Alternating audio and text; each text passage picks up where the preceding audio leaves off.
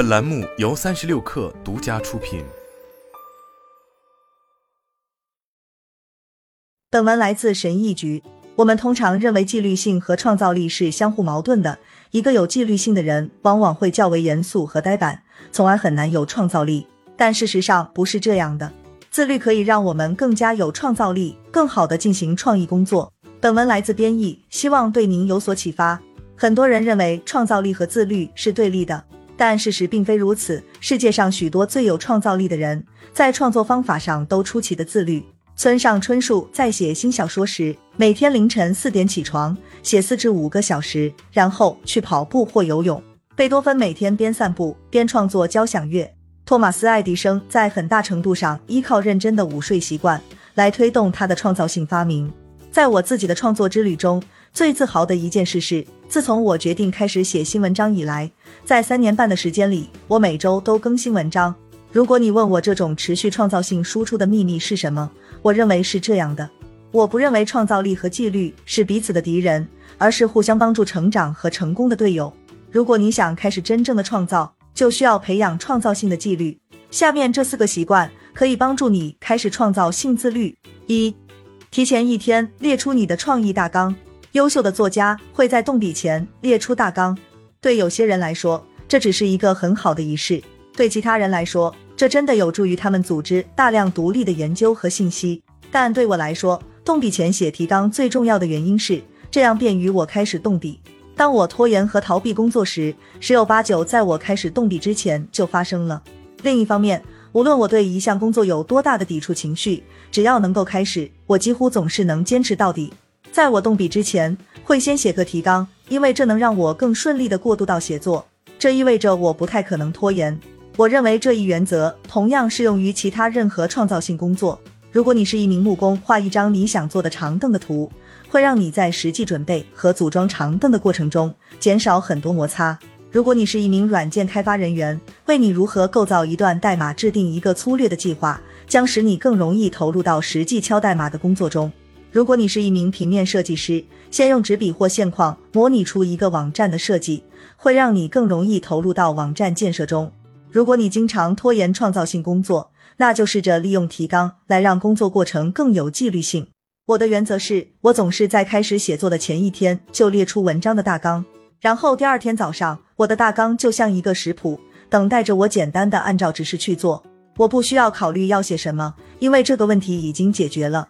我所要做的就是填补我已经创建的大纲中的空白。当有创造力的人努力做他们喜欢的工作时，很多时候是纪律问题。但是，如果你想在创作的时候再更加自律，那就太晚了。自律应该是要提前让你做好准备，从而更容易的创造。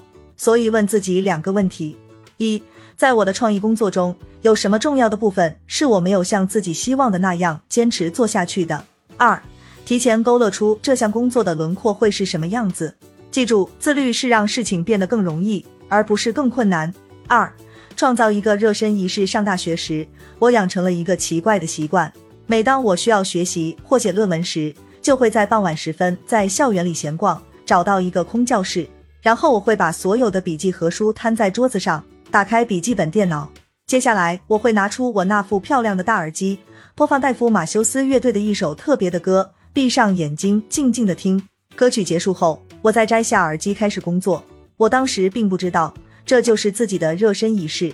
热身仪式是你在开始工作之前所做的简短而重复的活动，就像提前列出你的工作大纲一样。为你的创造性工作制定一个热身仪式也许多好处，但我从中得到的最大好处是，热身仪式可以让猴子思维安静下来，让创意能量真正流动起来。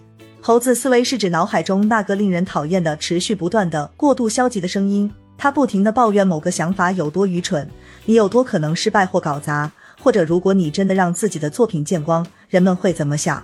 不管你怎么称呼他，有一件事是明确的，没有什么比一个评判性的内心叙述声音更能扼杀你的创造性情绪的了。当然，你不能只是告诉内心的批评声音要安静。事实上，你越是和他争论，越是和他较劲，就越糟糕。因此，你需要一种方法来间接的使猴子思维安静下来。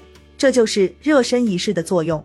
热身仪式之所以有效，是因为它们具有重复性、非思考性和近乎催眠的特质。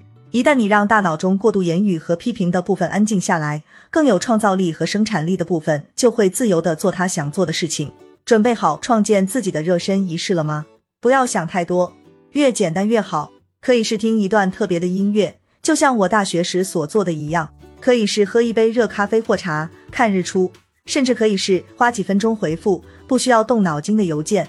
纪律性的目标是通过消除阻碍你发挥创造力的障碍，来释放你的创造力。三，不要再和你的拖延做斗争了，而是要认可它的存在。拖延症是我从那些难以做创造性工作的人那里听到的最大原因。虽然不管是社交媒体的泛滥，还是居家工作的政策等一切都让人们更难集中精力工作，但我认为人们拖延的最大原因，是因为他们对拖延的真正含义感到困惑。大多数人把拖延的冲动和拖延的行为混为一谈。当你坐下来开始工作时，会感到有点焦虑，不知道该怎么做。作为一种转移焦虑的方法，你的大脑会给你一个更有吸引力的选择：刷刷社交媒体，就像地心引力一样。你低头看了一眼手机，感觉有一股力量吸引自己把手机打开，然后让自己沉浸在新奇和充满愤怒的信息流中。但关键是你实际上还没有真正拖延工作，这仅仅是你脑海中的一个建议。这就是创意人员陷入困境的阶段。大多数人对拖延冲动的自然反应是自我判断啊，我真是个拖延症患者，为什么我就不能集中注意力呢？这种下意识的自我批评的问题在于。你在自己的经历上增加了第二层痛苦的情绪，所以现在除了最初的焦虑和拖延的欲望，又有了一种羞耻和愤怒感压在你身上。就这样，你已经有了太多痛苦的情绪，拖延的冲动也要强烈的多。这意味着你真正开始拖延行为的可能性更大，更有可能查看社交媒体，而且通常情况下你会这么做的。另一方面，试试这样想：你觉得拖延的冲动是一种缓解焦虑的方式。但你没有因为有拖延的冲动而批评自己，而是认可他。我确实感到有点焦虑，但这很正常。即使是伟大的创造者，也会对创作感到焦虑。每个人都有拖延的冲动，这只是我大脑的反应。也许我可以试着花几分钟做一点工作，然后看看感觉如何。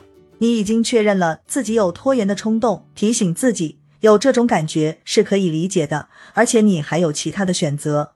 你不仅没有给自己增加一堆痛苦的情绪，而且实际上带来了更多与价值观相一致的感觉，比如同情和解脱。因为你意识到不只是自己这样，因此你更有可能克服拖延的最初障碍，保持专注。如果自我评判是你作为创造者所能陷入的最糟糕的恶习，那么自我同情就是你所能追求的最好的美德。当你明白拖延的冲动和拖延行为之间的区别时，就打开了一个新空间。在这个空间里。你可以选择建立一个更有利于自己的创造力和效率的新习惯。你可以认可自己的拖延，而不是与它做斗争。纪律的最高形式是学会对自己温柔。四、隔离忙碌性工作。当你的注意力不断被琐事打断时，就很难完成高质量的创造性工作。如果你想持续不断的做出有创造性的工作，就需要保护自己的创造力免受讨厌的任务、小任务和繁忙任务的无情冲击。但这很难做到。因为许多创意人员陷入了一个微妙的心理陷阱，把繁忙的工作作为创造性工作的一种休息。毫无疑问，专注的创造性工作是很难的，所以你需要休息的想法是完全有道理的。